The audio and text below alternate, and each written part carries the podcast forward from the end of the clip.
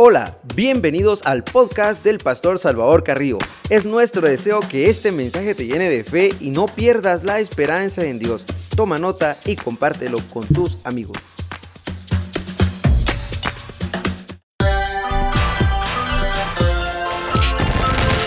Lámpara es a mis pies tu palabra, lumbrera que ilumina mi camino, es una espada de dos filos penetra lo profundo de mi ser y conoceré la verdad y conoceré la verdad y conoceré la verdad y conoceréis la verdad.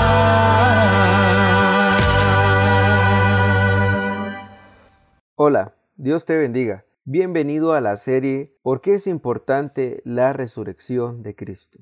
En 1 Corintios capítulo número 15, versículo número 14 al versículo número 20 dice la palabra de Dios. Y si Cristo no resucitó, vana es entonces nuestra predicación, vana es también nuestra fe, y somos hallados falsos testigos de Dios, porque hemos testificado de Dios que Él resucitó a Cristo, al cual no resucitó, si en verdad los muertos no resucitan. Porque si los muertos no resucitan, tampoco Cristo resucitó. Y si Cristo no resucitó, vuestra fe es vana. Aún estáis en vuestros pecados. Entonces también los que durmieron en Cristo perecieron. Y si en esta vida solamente esperamos en Cristo, somos los más dignos de conmiseración de todos los hombres. Mas ahora Cristo ha resucitado de los muertos, primicias de los que durmieron es hecho. La resurrección de Cristo ha sido el acontecimiento más trascendental de la historia de la humanidad el suceso más maravilloso nunca visto en el mundo, pues afectó directamente a cada ser humano. Ella sería un testimonio vivo, es innegable, pues se había abierto una puerta, un camino, un acceso libre a Dios había sido provisto un Salvador, se había abierto un manantial para la purificación de todos los pecados. Su resurrección fue un hecho certero,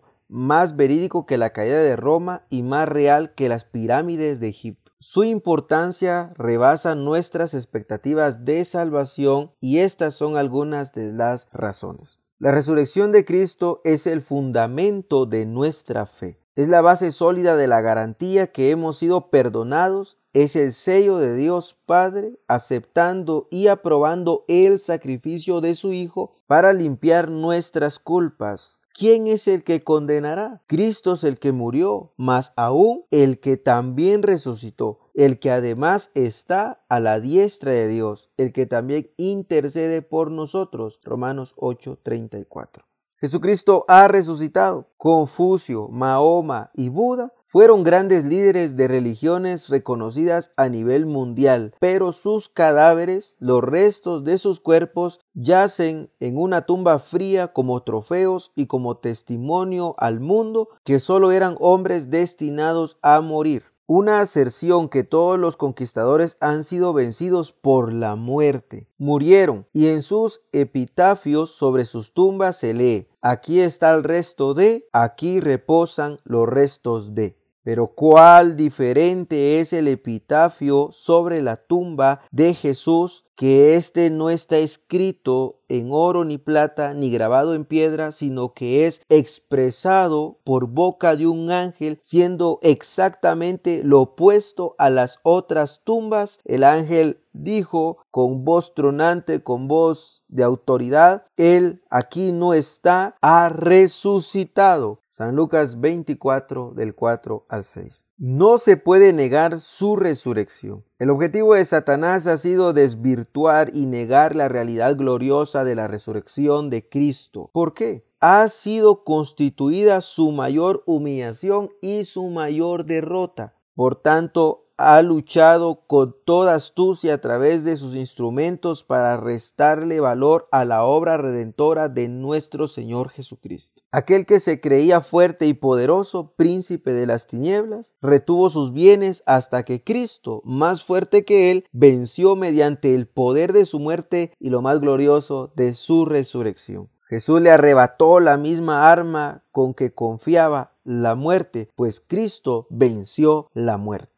Satanás intenta desvirtuar la resurrección de Cristo a través de sacerdotes y a través de fariseos. En San Mateo capítulo 27, versículos 62 a 66, se nos hablan de que estos sacerdotes y fariseos tomaron medidas para poder asegurar y custodiar el cuerpo de nuestro Señor Jesucristo. Leo como si al día siguiente, que es después de la preparación, se reunieron los principales sacerdotes y los fariseos ante Pilato, diciendo, Señor, nos acordamos que aquel engañador dijo viviendo aún, después de tres días resucitaré, manda pues que se asegure el sepulcro hasta el tercer día, no sea que vengan sus discípulos de noche y lo hurten y digan al pueblo, resucitó de entre los muertos, y será el poster error peor que el primero. Y Pilato les dijo, Ahí tenéis una guardia, id asegurarlo como sabéis. Entonces ellos fueron y aseguraron el sepulcro, sellando la piedra y poniendo la guardia.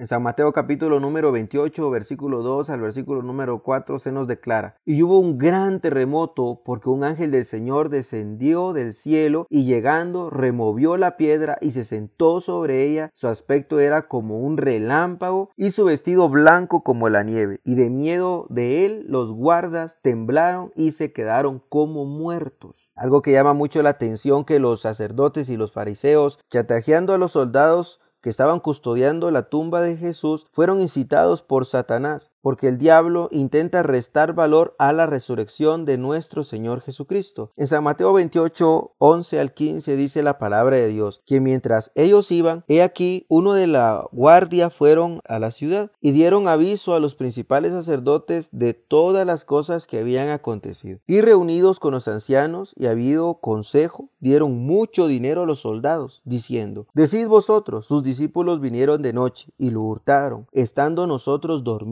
y si esto lo oyere el gobernador, nosotros le persuadiremos y os pondremos a salvo. Y ellos, tomando el dinero, hicieron como se les había instruido. Este dicho se ha divulgado entre los judíos hasta el día de hoy. Es un chantaje totalmente bien operado por las fuerzas infernales de querer negar la resurrección de nuestro Señor Jesucristo. En San Marcos capítulo 16, el versículo número 14 dice la palabra de Dios, finalmente Jesús se apareció a los once mismos, estando ellos sentados a la mesa, y le reprochó su incredulidad y dureza de corazón, porque no habían creído a los que le habían visto resucitado. Los mismos discípulos estaban en una alucinación y costó mucho convencer, porque se argumentaba de que Cristo lo habían hurtado y no había resucitado. Jesús se tiene que aparecer para que ellos puedan creer que lo que habían dicho aquellas mujeres que Jesús había resucitado era algo totalmente verídico. La palabra de Dios dice, cuando ellos creyeron en sus corazones, libraron de entusiasmo, fue por causa del glorioso suceso de la resurrección de Cristo. En Hechos 4:33 dice, y con gran poder los apóstoles daban testimonio de la resurrección del Señor Jesús y abundante gracia era sobre todos ellos. Primero lo creyeron en su corazón cuando el Señor se les manifestó y de pronto ellos empezaron a predicar con poder, con autoridad, con todo el respaldo, con todo el denuedo, con todo el ánimo posible,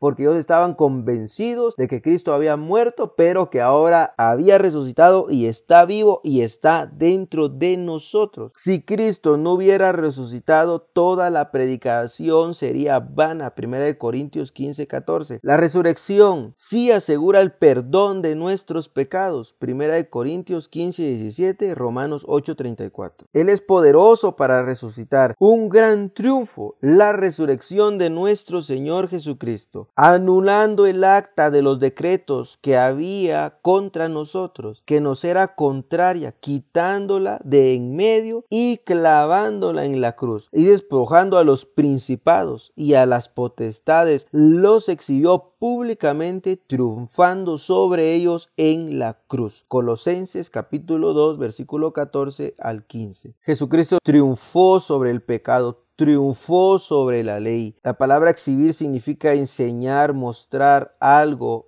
manifestar al público, abrogar, abolir, revocar, invalidar, cancelar, derogar y suprimir. La resurrección de Cristo nos declara justos, santos, como si nunca hubiéramos pecado, como si nunca hubiéramos ofendido, nos hace ver inocentes, no hay pecado, no son culpables, ya no hay nada en contra cuando nosotros confesamos a Cristo como nuestro Salvador, nos arrepentimos de nuestros pecados y también creemos con todo nuestro corazón de que Él un día murió, pero que también resucitó y que ahora está vivo y esperamos su gloriosa venida también. Jesús derrotó el imperio de la muerte. Corintios 15, 55 dice, ¿dónde está, oh muerte, tu aguijón? ¿Dónde, oh sepulcro, tu victoria? El oscuro valle de la muerte ha quedado iluminado. Hay un faro, una guía que ilumina, una esperanza, un ancla para el alma. La muerte ha perdido su defecto a causa del terror en el cristiano y solo es una sombra. Jesús dijo, yo soy la resurrección, la vida. El que cree en mí, aunque esté muerto, vivirá. San Juan 11, 25.